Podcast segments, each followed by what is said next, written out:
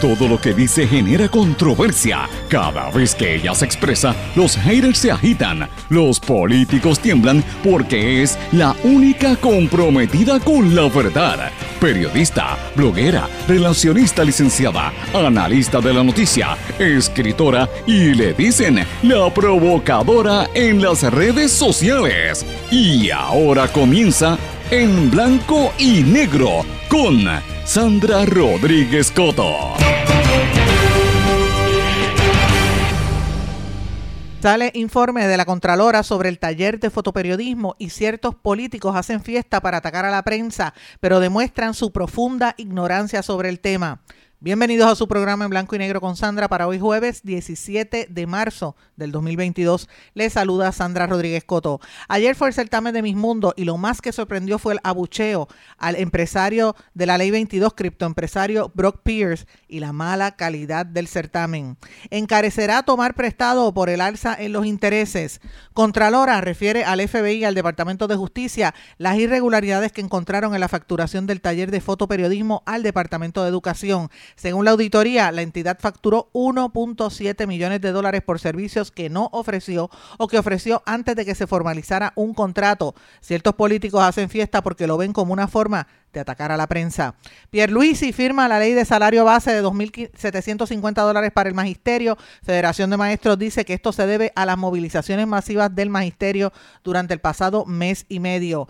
En alza preocupante el COVID a nivel mundial, el jefe de la Organización Mundial de la Salud alerta de un aumento en los casos. Mientras tanto, el gobierno de Puerto Rico monitorea el alza del COVID en otros países, justo cuando aquí un estudio confirma que el miedo a la enfermedad alejó a los pacientes de buscar tratamientos para otras condiciones.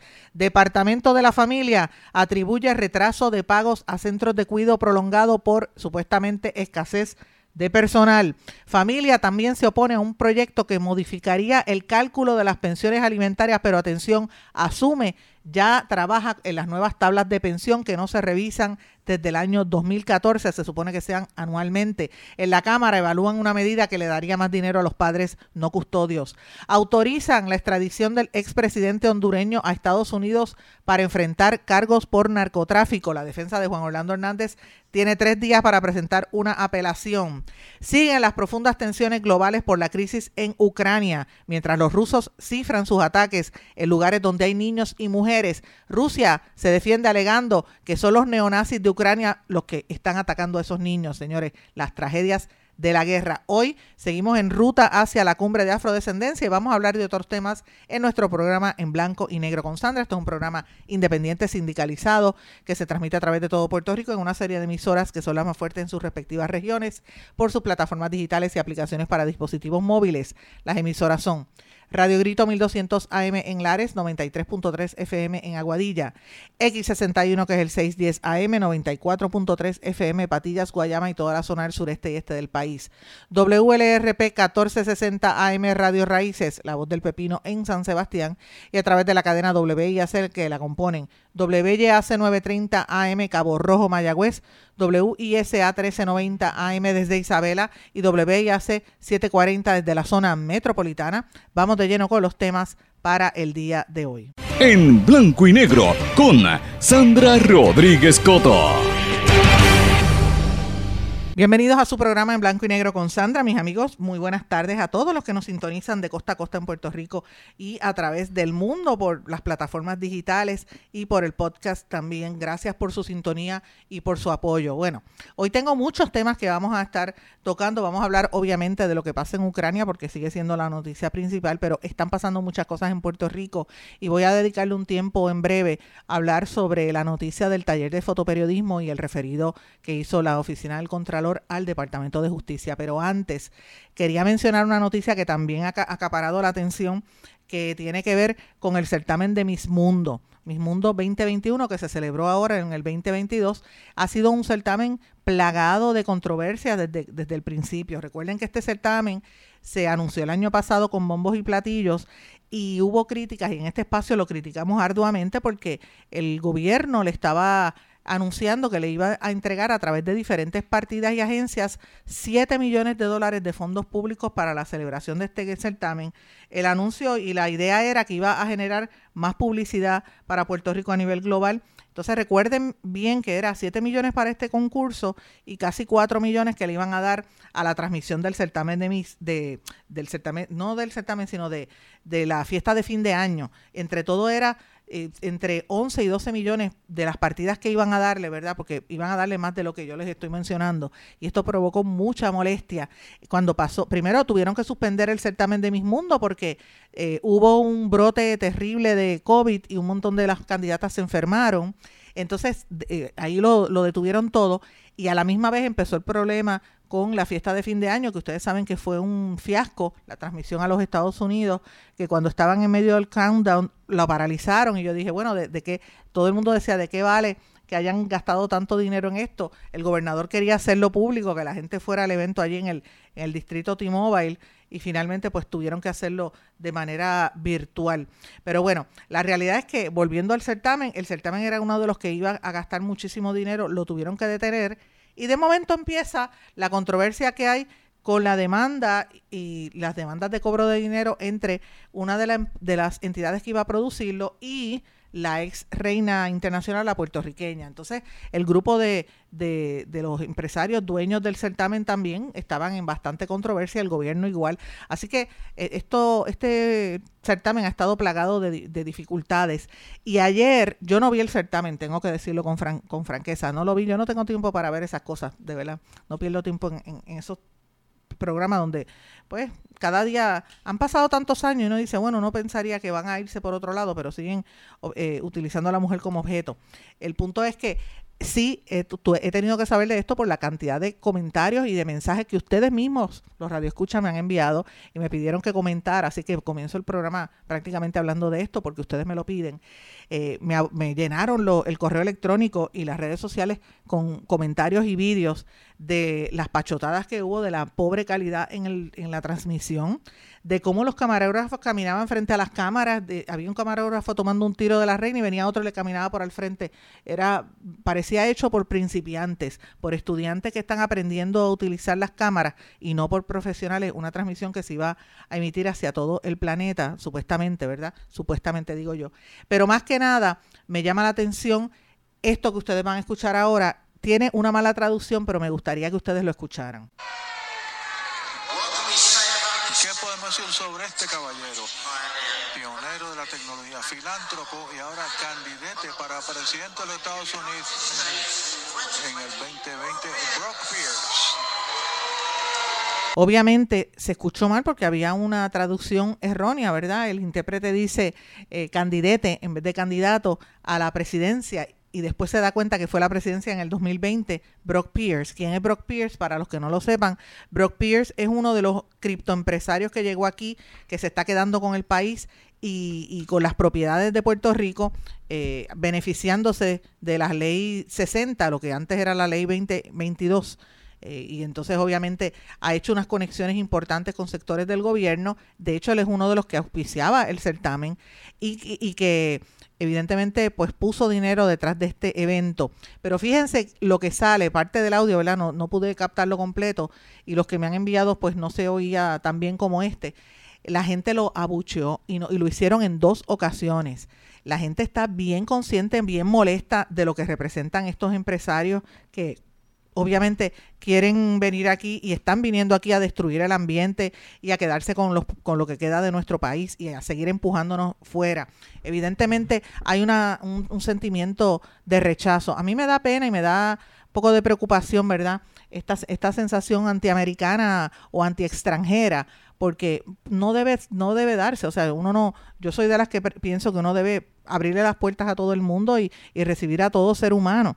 Eh, y esta sensación anti eh, yankee go home, como dicen, o anti gringo, pues no es correcta y no me parece a mí que uno no debe no debe ser como ellos nos tratan a nosotros en muchas veces cuando estamos allá en Estados Unidos, ¿verdad? Uno no debe eh, copiar esto, pero también tengo que entenderlo porque hay una molestia general hacia cómo el mismo gobierno de Puerto Rico le da tanta pleitesía, los trata como reyes, les da, la, les da todo a esta gente que viene de afuera. Todo es para los extranjeros, pero el de aquí se tiene que tirar a la calle a protestar, el de aquí se tiene que fastidiar sin, sin tener buen servicio eléctrico y encima le suben la luz. Cuatro veces han subido la luz en los últimos meses y vuelven a subirla ahora, pretenden subirla a 17 dólares más a nivel eh, mensual para la gente. Eh, los problemas que tiene Puerto Rico en términos generales de la economía entonces la gente está agobiada, la gente está bien molesta y esto es como que una mecha. El sentimiento antigringo está creciendo, aunque uno no lo quiera aceptar y uno lo ve en posters que han puesto, por ejemplo, en el municipio de Dorado, que,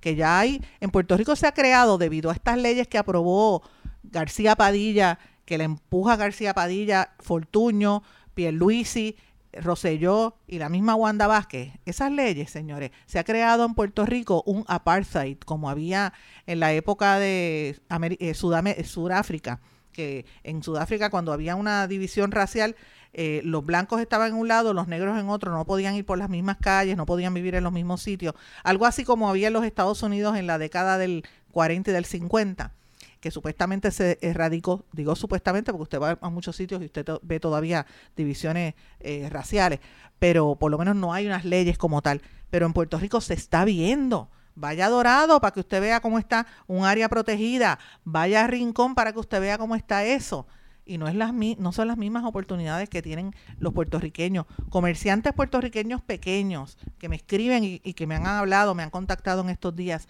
frustrados. De hecho, ayer yo hablaba de, estoy investigando todavía el caso del canadiense, esto no se me ha olvidado, señores, el canadiense que, que vino aquí a hacerse pasar por otro, que también era un empresario de la ley 22, y yo estaba conversando con unos apicultores ayer, la porque estoy haciendo las investigaciones, se lo, se lo anticipo públicamente.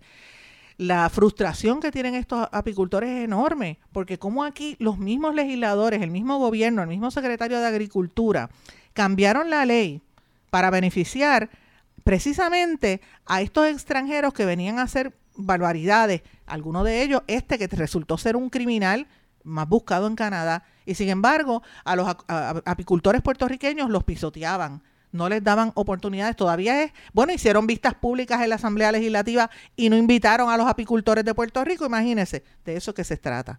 Entonces, esa molestia que tiene el pueblo de Puerto Rico hacia esta, este tipo de personas es lo que genera ese sentimiento antiamericano y por eso que ustedes vieron el abucheo ayer a Brock Pierce y quería comenzar diciéndolo porque esto es importante, aunque el periódico El Vocero que auspició el certamen no lo mencionó en las historias. El Nuevo Día que también quiere coger pon con las noticias positivas, tampoco lo anunció. Pero el que escucha sabe que eso pasó allí y ese fue el comentario en las redes sociales y me parece importante.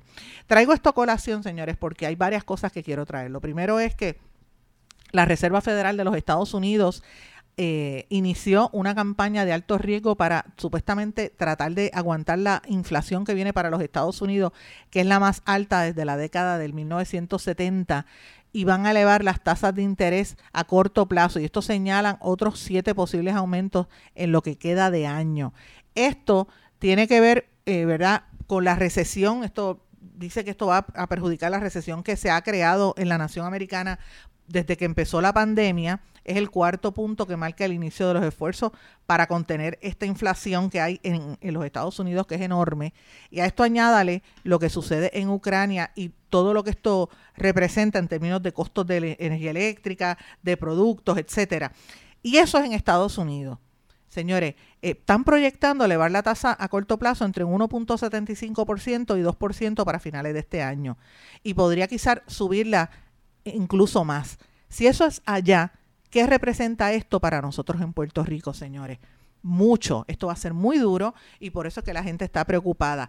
Y por eso es que usted veía a, la gente tirándose a la calle antes de que se firmara el plan de ajuste de la deuda también, sobre todo los empleados públicos, porque el dinero no da. Precisamente ayer el gobernador firmó la ley de salario base, dándole 2.750 dólares a los maestros como salario eh, promedio y él pues lo ha celebrado con bombos y platillos y las entidades también. Pero obviamente los grupos sindicales como la Federación de Maestros, eh, la presidenta Mercedes Martínez dice que esto se debe precisamente a la militancia de la gente en la calle, porque el dinero está, eh, está mal repartido y la gente se siente agobiada. Por eso es que vuelvo y digo, todo se relaciona. El abucheo Brock Pierce es una representación de la, frustración que tiene la gente. Que imagínese un maestro que por lo menos ahora tiene 2.750 eh, dólares como salario base, pero mire el problema que hay con la, ley de la carrera magisterial, que el departamento está tratando de, ver maneras para que la gente pueda... Eh, estudiar y no se vaya del magisterio, porque eso también tiene un problema a largo plazo para nosotros. Así que todo se relaciona entre sí. Lo que me trae a la noticia que les comenté en el titular sobre lo que ocurre en el taller de fotoperiodismo. ¿Qué es el taller de fotoperiodismo para los que la gente no sepa? El taller de fotoperiodismo es un proyecto que creó mi amigo, que en paz descanse, Ismaelito Fernández. Ismael Fernández era un fotoperiodista y digo mi amigo porque fue el fotoperiodista con quien yo viajé prácticamente todo el planeta. viajábamos mucho constantemente cuando yo era reportera de tirarme fuera de Puerto Rico y con Ismaelito viajé mucho. De hecho, viajamos a coberturas internacionales eh, por ejemplo, la visita del Papa a Cuba, viajamos extensamente en Cuba, cuando abrimos las primeras oficinas que había allá, los primeros eh, trabajos que había del periódico Nuevo Día en, República en Cuba, también lo hicimos en República Dominicana, viajamos a México, viajamos a un número de, ciudades en Estados Unidos y también en varios países eh, del, del, hemisferio, que viajé con Ismaelito, así que lo conocía muy bien y sabía el proyecto de Ismael. Ismael, cuando llegó la primera vez que él, fue a Cuba, supo que en Cuba le, decían a los reporteros, a los camaros, eh, fotógrafos, le decían fotoreporteros. Y él dijo, bueno, es verdad, porque el, el, fotógrafo está haciendo un trabajo reporteril, así que vino aquí a Puerto Rico y lo adaptó y le puso fotoperiodista. Y desde entonces esa, esa palabra ha sido bastante acogida, estoy hablando hace muchos años. Y él creó la idea de, traer este como un taller, de darle clases, comenzó en la parte de atrás del Ateneo puertorriqueño, y era darle clases a nenes de, empezó con nenes de, la, de Puerta de Tierra y de y de la Perla de San, de San Juan y después empezó a crecer el proyecto. Los mismos fotoperiodistas del, del Vocero, del Nuevo Día, del San Juan Star, que estaba en aquel momento operando y de otros medios, eh, camarógrafos de los canales de televisión iban a darle talleres a los nenes para buscarle cómo crear, cómo estudiar y cómo tener oportunidades a través de, de un trabajo como fotógrafo o como fotoperiodista una vez terminara la escuela y fomentar que los niños estuvieran en las escuelas. Muchos periodistas, incluyéndome a mí, íbamos a darle charlas sobre redacción y trabajábamos con estos niños a través de los años. El taller fue creciendo y con el tiempo Ismaelito lo convirtió en una entidad que recibía fondos eh, de, fundaciones, de, del mismo Departamento de Educación, porque vio en el taller la oportunidad de darle destrezas, hacer campamentos de verano con los niños, etcétera. ¿Qué sucede? Ismael Fernández se enferma.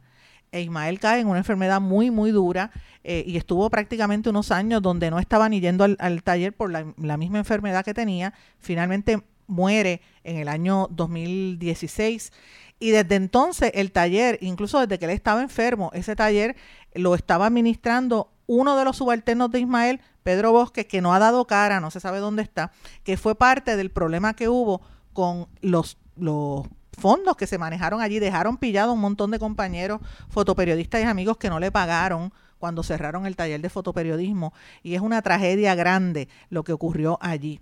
Eh, y obviamente sale este informe de la Oficina de la Contralora donde publica los resultados de una auditoría de un contrato que le había dado el Departamento de Educación al taller de fotoperiodismo en diciembre del año 2015 y esto, estamos en el 2022, miren cuando sale este informe. El, el informe revela que que el, taller de fotoperiodismo falsificó facturas para justificar el cobro de 1.7 millones de dólares. Esto dice la Contralora y lo refiere a las autoridades federales y estatales. Eh, y obviamente hay que hacer eh, una explicación sobre esto. El taller de fotoperiodismo era una entidad sin fines de lucro, que había, como dije, la creó Ismaelito José Ismael eh, Fernández Reyes. Eh, y le facturaron de más al Departamento de Educación. Según el informe de auditoría, dice que era para, para ofrecer unos talleres de capacitación en diferentes disciplinas en 95 escuelas para el año escolar 2015-2016. Este contrato lo dio Román cuando era secretario, Rafael Román, cuando era secretario de, salud, de Educación bajo los populares. Dice que el contrato fue por 4. casi 4.5 millones de dólares. El taller facturó 4.4, eh, de los cuales el departamento pagó 4.2 millones. El dinero objeto de esta controversia proviene de fondos federales.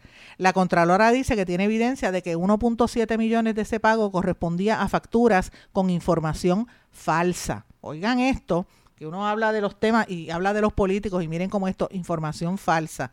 Y el taller de fotoperiodismo, pues ahí eh, implica que la gente tiene que estar...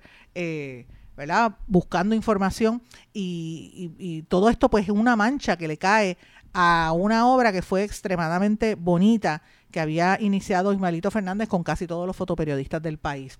Sale a, a, relucir ¿verdad? unas declaraciones de la viuda de Ismael Fernández y tengo que decirlo públicamente, mi amiga Nilka, hace tiempo que no la veo, pero eh, así como yo era tan amiga de Ismael, eh, también y aprecio mucho a Nilka y a toda su familia. Nilka dice lo siguiente, es muy doloroso para mí lo que trasciende sobre los manejos de fondos en el taller de fotoperiodismo detallados en una auditoría de la Oficina del Contralor.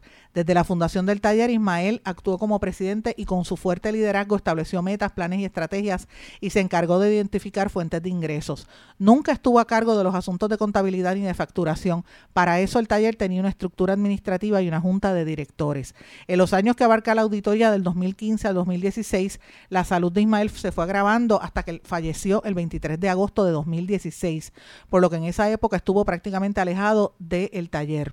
Confío en que las autoridades estatales y federales den con los responsables de faltarle la confianza, a la confianza a Ismael y a los que crearon en su, creyeron en su proyecto de vida y depositaron en ellos.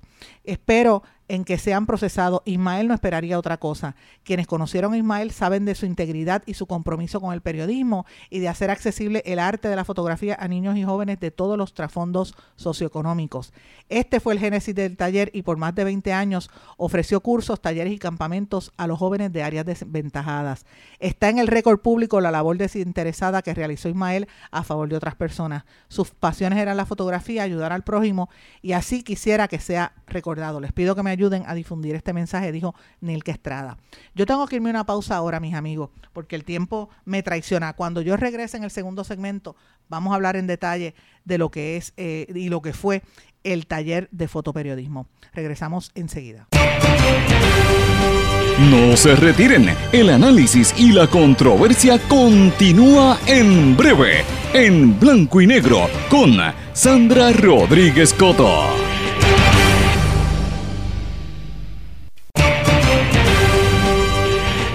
Y ya regresamos con el programa de la verdad en blanco y negro con Sandra Rodríguez Coto.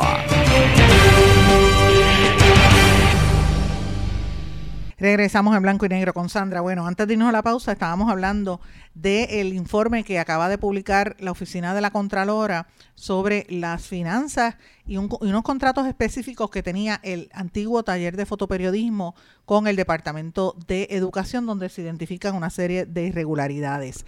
Señores, quiero, como les dije antes de irnos a la pausa, para los que no sepan, lo reitero, el taller de fotoperiodismo fue un, un taller, una escuela que se creó un proyecto más bien comunitario, lo creó el fenecido fotógrafo, fotoperiodista Ismael Fernández, Ismaelito, o Ismael Fernández Reyes, como le llaman, el nombre de pila.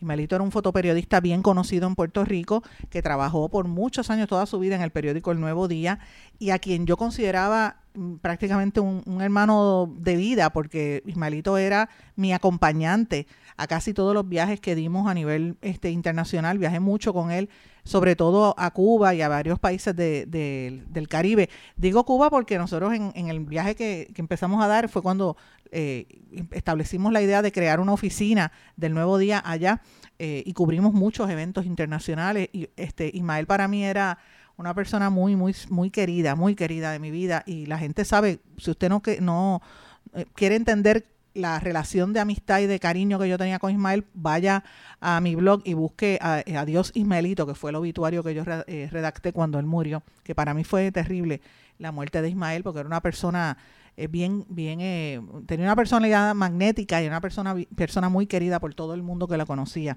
Ismael estuvo enfermo durante unos cuantos años y de hecho murió. En ese interín, mientras él estuvo enfermo y, y cuando fallece en el 2016, él le cede la, ¿verdad? la dirección del taller de fotoperiodismo a un grupo de gente, incluyendo a Pedro Bosque, que era uno de sus manos derechas, que fue parte del que causó esta crisis que tiene el taller de fotoperiodismo, que lo llevó al colapso y al cierre, que ahora mismo este señor no da cara. Dejó pillados a un montón de empleados, incluyendo fotógrafos que trabajaban en la zona, trabajaban allí.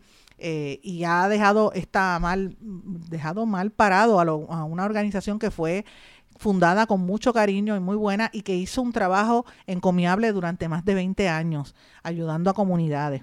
Eh, y la realidad está ahí, la historia está escrita, o sea, usted tiene que ver cuántas personas, hoy en día muchos jóvenes que no tenían oportunidades de echar hacia adelante, que venían de, de, poblaciones y de regiones totalmente deprimidas en Puerto Rico, hoy en día trabajan como algunos de los eh, fotoperiodistas más destacados en el país y trabajan en publicidad, trabajan en el gobierno, trabajan en el sector privado, gracias a que tuvieron una oportunidad cuando eran adolescentes de tomar unas clases de cómo manejar una cámara y cómo entender lo que era el, proceso del periodismo. Así que el taller tuvo una misión muy bonita y muchos de los periodistas y fotoperiodistas de este país eh, trabajábamos allí de voluntarios, era un trabajo de voluntarios que se hacía por la comunidad, que luego, como dije en el segmento anterior, eso fue creciendo y se hicieron, eh, ¿verdad? Primero se recibían donativos de empresas, de, de, fundaciones, eso lo hizo la Junta de Directores, yo nunca estuve allí, pero sé que esto fue creciendo, donaban computadoras, después fueron adquiriéndolas,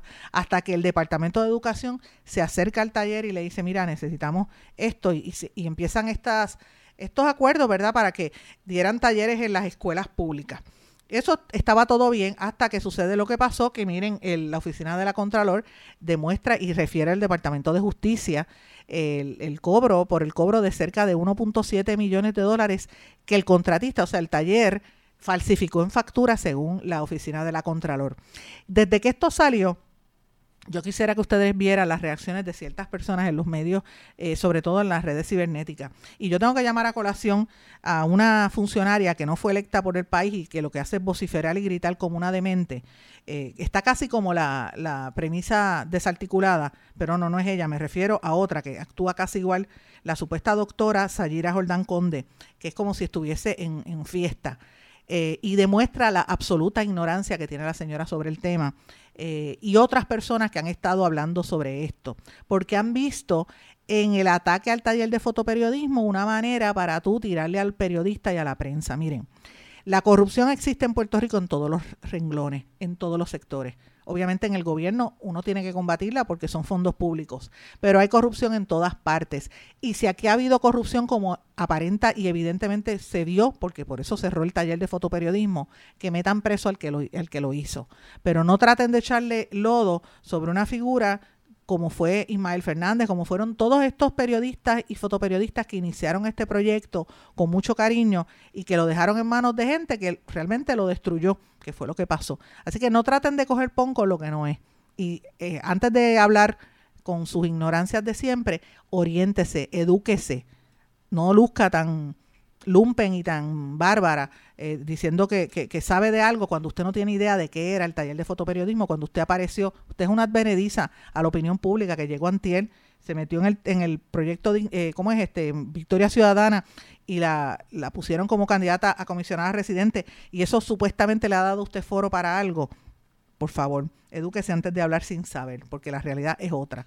Y yo le digo públicamente, a mí me estoy de acuerdo con lo que dice Nilke Estrada, la viuda de Ismael, lo que dice su hija Mara, que esto es muy doloroso, pero que sí, que, que termine la auditoría y que lleguen hasta las últimas consecuencias, porque esto tienen que limpiarlo, porque no pueden bajo ningún concepto tratar de manchar un proyecto tan hermoso como fue el taller de fotoperiodismo en el que tanta gente salió beneficiada durante más de 20 años. Así que de eso es que se trata y obviamente aprovechando la coyuntura lo traigo a colación.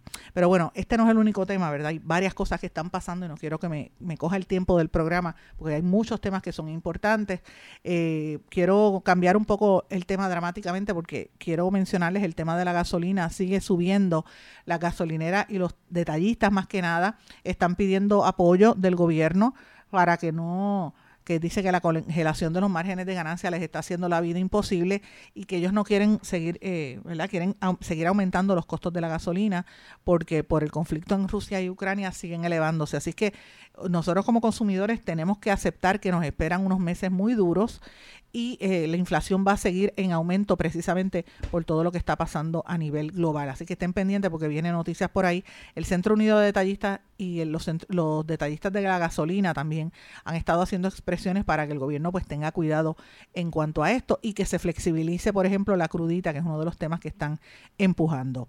Otro de los temas que también tenía que traerles eh, tiene que ver con el COVID. Aquí desde que el gobernador flexibilizó todo es como si el COVID no existiera. Sin embargo, el director general de la Organización Mundial de la Salud, Tedros Ghebreyesus, eh, alertó en una rueda de prensa sobre el aumento dramático en los casos de COVID a nivel global después de varias semanas de estar en descenso, sobre todo en Asia. Hay ciudades de, China que están siendo cerradas porque dice que esto es terrible y dice que esto es la punta del iceberg, que temen que venga un aumento, una ola dramática como al principio de la pandemia. Así es que la situación está fuerte han estado desplegando equipos de médicos en diferentes lugares porque dicen que, eh, ¿verdad? Obviamente, países como Yemen, eh, más de 20 millones de personas, por lo menos dos tercios de la población necesitan asistencia médica y tienen aparentemente esta enfermedad, es lo que están diciendo con, con, el tema del COVID. Mientras eso sucede, el gobierno de Puerto Rico ha dicho que está monitoreando el alza del COVID en otros países. Esto lo dio a conocer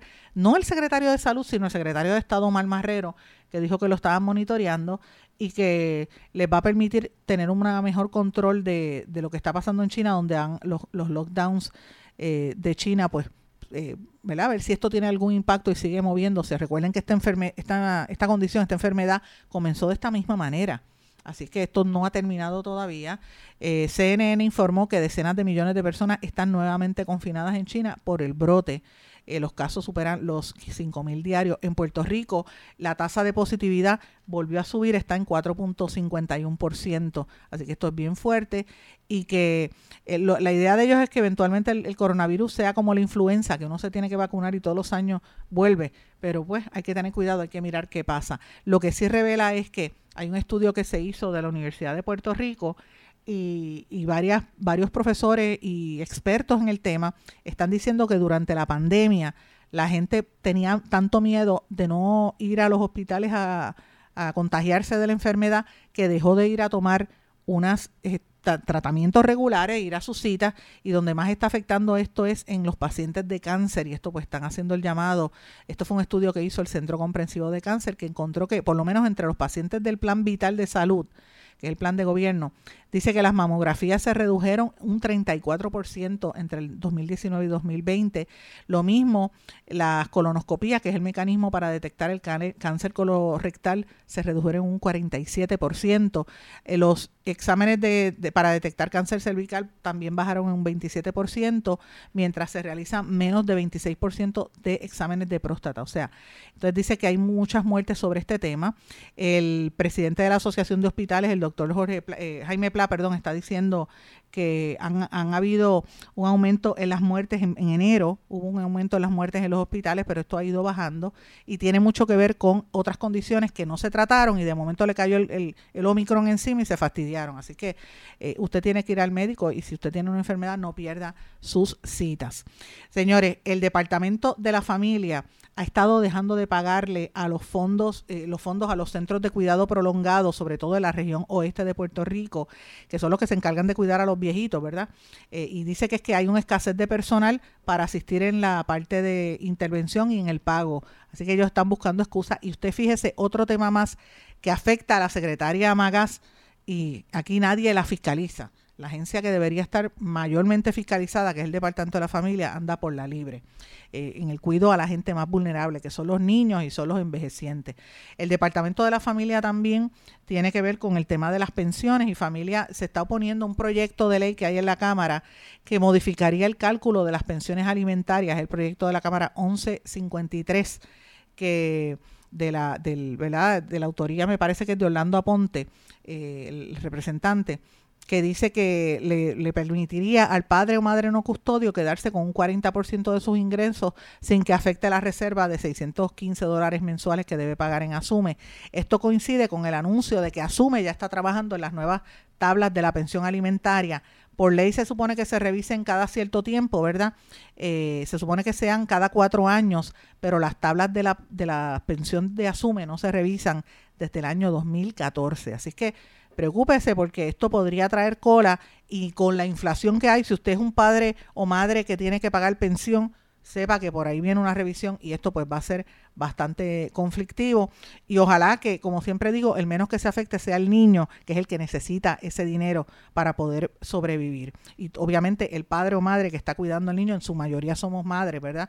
Que necesitan ese dinero para poder comprarle la, comida y las necesidades de sus hijos. Así que pendiente, porque por ahí viene noticia. Señores, y antes de irnos a la pausa, como siempre digo, estamos en camino ya la semana que viene a la cumbre de afrodescendencia y les, les voy a dejar con un mensaje que dijo específicamente eh, la escritora Ana Teresa Toro sobre lo que es la violencia racial. Violencia racial. La violencia racial es la acción de atacar físicamente a una persona de un grupo étnico-racial particular. La manera en que las personas racializadas reciben violencia racial incluye golpes, empujones, ejercicio policial indebido al presuponer que toda persona afrodescendiente es peligrosa, inmoral o criminal, entre otros. Para conocer más sobre la violencia racial y cómo ser antirracista, síguenos en redes sociales como Afrodescendencia y Racialidad o en nuestra página web afrodescendenciayracialidad.com. No se retiren, el análisis y la controversia continúa en breve, en blanco y negro, con Sandra Rodríguez Coto. En mi pueblo se chinchorrea bien duro. Aquí me cubre mi plan médico y en tu pueblo también. En mi pueblo es donde tenemos las mejores vistas. Aquí cubre mi plan médico y en el tuyo también. En mi pueblo se goza de verdad. Aquí me cubre mi plan y en tu pueblo también. Plan de salud Menonita en todo Puerto Rico. El plan médico que te cubre con una extensa red de médicos, especialistas y laboratorios. Además, te cubre en el hospital de tu preferencia en cualquier lugar de Puerto Rico. Plan de salud Menonita.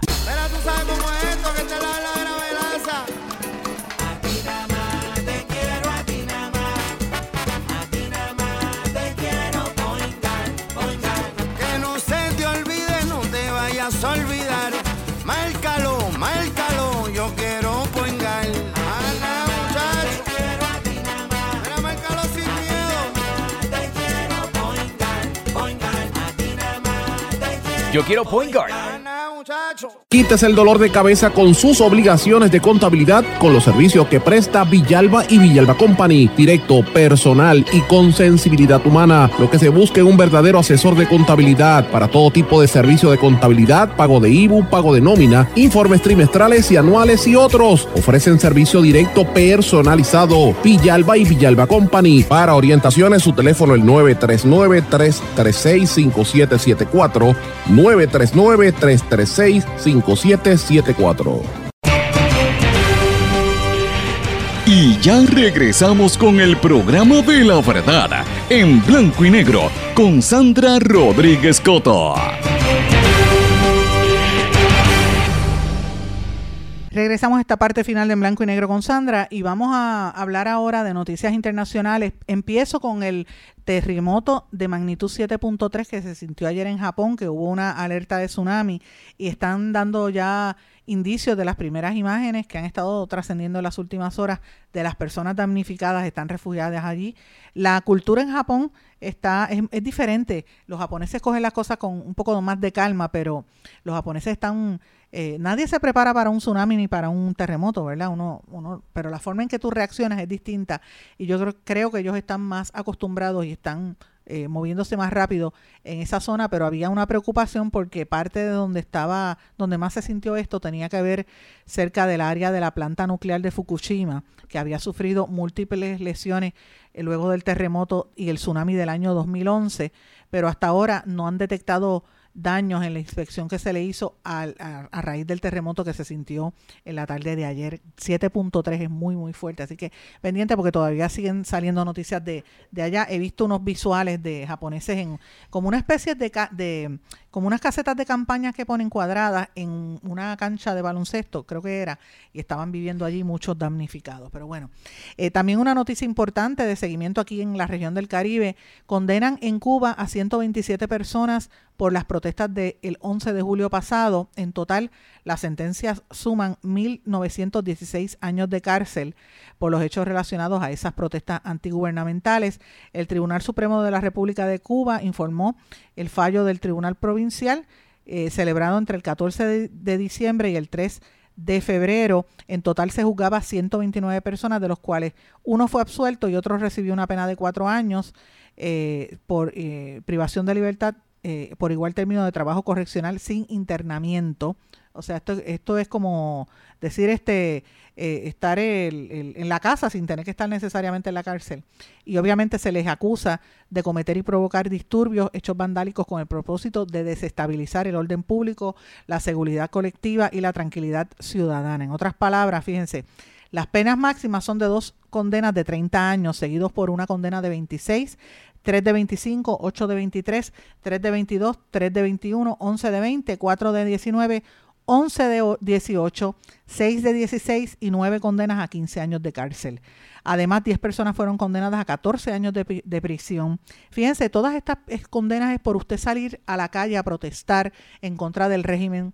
Eh, y cuando le ponen unas condenas tan, tan terribles en las cárceles en Cuba, que son de horror, muchos mueren y los torturan en las cárceles. Mire, eh, este, ya usted sabe que esto es una, una forma del régimen de mantenerse y de autoprotegerse. ¿verdad? Eh, y evitar que se vuelva a dar la dinámica que ocurrió el verano pasado, donde tanta gente salió a las calles a protestar, la primera vez que sucede desde la revolución cubana de hace más de 60 años. Triste lo que está viviendo el pueblo de Cuba eh, y lo que se espera que siga viviendo en los próximos meses. Pero bueno, terrible demás y esta información es importante que trascienda para que la gente toma, tome eso en perspectiva. Yo fíjese que yo he estado muchas veces en Cuba, yo respaldo al pueblo cubano e, e incluso entiendo los planteamientos de, del gobierno de, por ejemplo, la dignidad que ha tenido el pueblo cubano de enfrentarse a ese bloqueo criminal que le impusieron los mismos cubanos de Miami que viven del bloqueo, porque de esos que viven de cabildear por el bloqueo, es como los estadistas que viven en Washington de cabildear eh, supuestamente por el estatus, pero nos dejan igual y no nos movemos. De eso mismo se trata en Puerto Rico, pues los cubanos hacen lo mismo con el embargo, socolor de, ser anticomunista, ¿verdad? Eh, mientras tanto la gente está pasándola mal y sufriendo sin derechos civiles. Yo, yo eso lo puedo entender e incluso hasta lo puedo reconocer, pero lo que no puedo aceptar es la, el régimen de total intolerancia a la disidencia, a la libertad de expresión y a los derechos fundamentales que tiene todo ser humano de por lo menos tú expresar lo que quieres, lo que piensas. Decir, mira, yo estoy en contra de esto, pues tú ni siquiera puedes decirlo. Eso es vivir en una cárcel, eso es represión. Y el gobierno cubano está actuando de esa manera. Entonces uno no puede tapar el cielo con la mano. Los cubanos están, estas, estas condenas de 30 años de cárcel y, 16 y 20 y, tantos, tantos años de cárcel por tú expresarte, por tirarte a la calle a protestar, pues demuestra que eso es un régimen represivo y eso no se puede tapar el, el, con el cielo con la mano y es la realidad. Eh, gústele a quien no le guste y eso pues está mal, está muy mal. Pero bueno, eh, quiero mencionar también otra noticia que ha estado trascendiendo por ahí. El, el, un juez de Honduras autorizó la extradición del expresidente hondureño Juan Orlando Hernández a los Estados Unidos para enfrentar tres cargos relacionados a narcotráfico y uso de armas. Todavía él puede apelarlo, pero ahí tenemos que ver con con cómo la, el narcotráfico ha infiltrado la política de muchos países de, Centro y Suramérica. En este caso, pues lo están eh, enjuiciando precisamente por narcotráfico un expresidente de esa nación. Terrible por demás. Señores, pero tengo que traer al tema central de esta semana y de este último mes, que es el, la guerra en Ucrania. El ministro de Defensa de Australia, oigan esto, afirmó que China, ellos están, en Australia están viendo lo que están haciendo los chinos, porque esto de, Ucrania tiene eh, repercusiones mundiales y aunque Ucrania está en otro sitio bastante lejos de, de, Australia, Australia se dio cuenta y dice que el, el, China está utilizando toda esta distracción que genera Ucrania, porque todo el mundo está hablando de Ucrania, y no se dan cuenta en que, en que China podría atacar Taiwán eh, Peter eh, Dutton, que es el, ministro de Defensa de Australia, se negó a descartar el envío de armamento a la isla para contrarrestar a Pekín. Esto es serio porque el discurso ante el Congreso de Centro de Estudios de Estados Unidos en, Canberra, allá en Australia, dijo que esta situación de Ucrania puede ser una distracción útil, una oportunidad para los chinos para entonces atacar Taiwán. Y si, lo, y si Australia se mete en eso, ya usted sabe que por ahí va a, explotar una guerra mundial. O sea, fíjense lo que está pasando. Por eso es que el tema de Ucrania es tan eh, peligroso y por eso es que los americanos están tocándolo con pinzas, los europeos también, porque saben que cualquier movida en falso puede activar a los chinos y por ahí a los coreanos y esto se fastidió la guerra mundial. Eso es lo que podría pasar, amén de lo que están haciendo los rusos. Yo no estoy ni hablando de los rusos, estoy hablando de los otros países que están pendientes a esta crisis. Así que esto es algo sumamente serio que llama, eh, ¿verdad? levanta sospecha. Fíjense cómo ha sido el proceso, ¿verdad? Eh, el portavoz de, de, defensa de los chinos, el coronel Tang Kefei, dijo la semana pasada que, Taiwán es puramente un asunto interno de China y que no admiten interferencias extranjeras, que el que lo haga sufrirá las peores consecuencias. Pekín considera a Taiwán parte de su territorio e insiste en que cualquier negociación con la isla pase por encima del gobierno central, viola la política de tener una sola China. Washington no reconoce a Taiwán que se autogobierna como un país independiente. Hay algunos países que sí lo están reconociendo. La mayoría de los países, incluyendo Rusia, reconocen a Taiwán como parte de la República Popular China. Así que no como una provincia o como un país independiente. Por ahí hay que estar mirando porque ya esos truenos están sonando cada día más fuerte. Mientras tanto, en la controversia en Ucrania sigue en, creciendo. El presidente de Rusia, Putin, sigue con, anunciando sanciones y no solamente sancionó el gobierno de los Estados Unidos, sino una lluvia de medidas contra eh, americanos. Le impusieron sanciones al presidente Joe Biden y al expresidente, al presidente, eh, eh, su hijo Hunter Biden, a la ex primera dama Hillary Clinton, al secretario de Estado Anthony Blinken, secretario de la Defensa Lloyd Austin y, James Saki, la de, la de prensa, y, por ahí para abajo siguieron hasta el secretario del Tesoro, su secretario, a 12 funcionarios del gobierno que les están imponiendo eh, sanciones precisamente en respuesta a lo que han hecho los americanos. Eh, y, los rusos están pues revelando nuevos detalles de documentos sobre supuestos los verdad los laboratorios biológicos secretos que la OTAN y los Estados Unidos mantenían en Ucrania. Este tema sigue. La información se proporciona en la última actualización del Ministerio de Defensa de Rusia donde habla de que ese, esos laboratorios tenían eh, patógenos que podrían contener enfermedades de transmisiones amplias. De hecho, había un estudio con murciélagos, cómo las enfermedades de murciélagos afectaban a los humanos. Fíjense qué casualidad, lo mismo que pasa con cuando empezó con el tema de la, de la pandemia.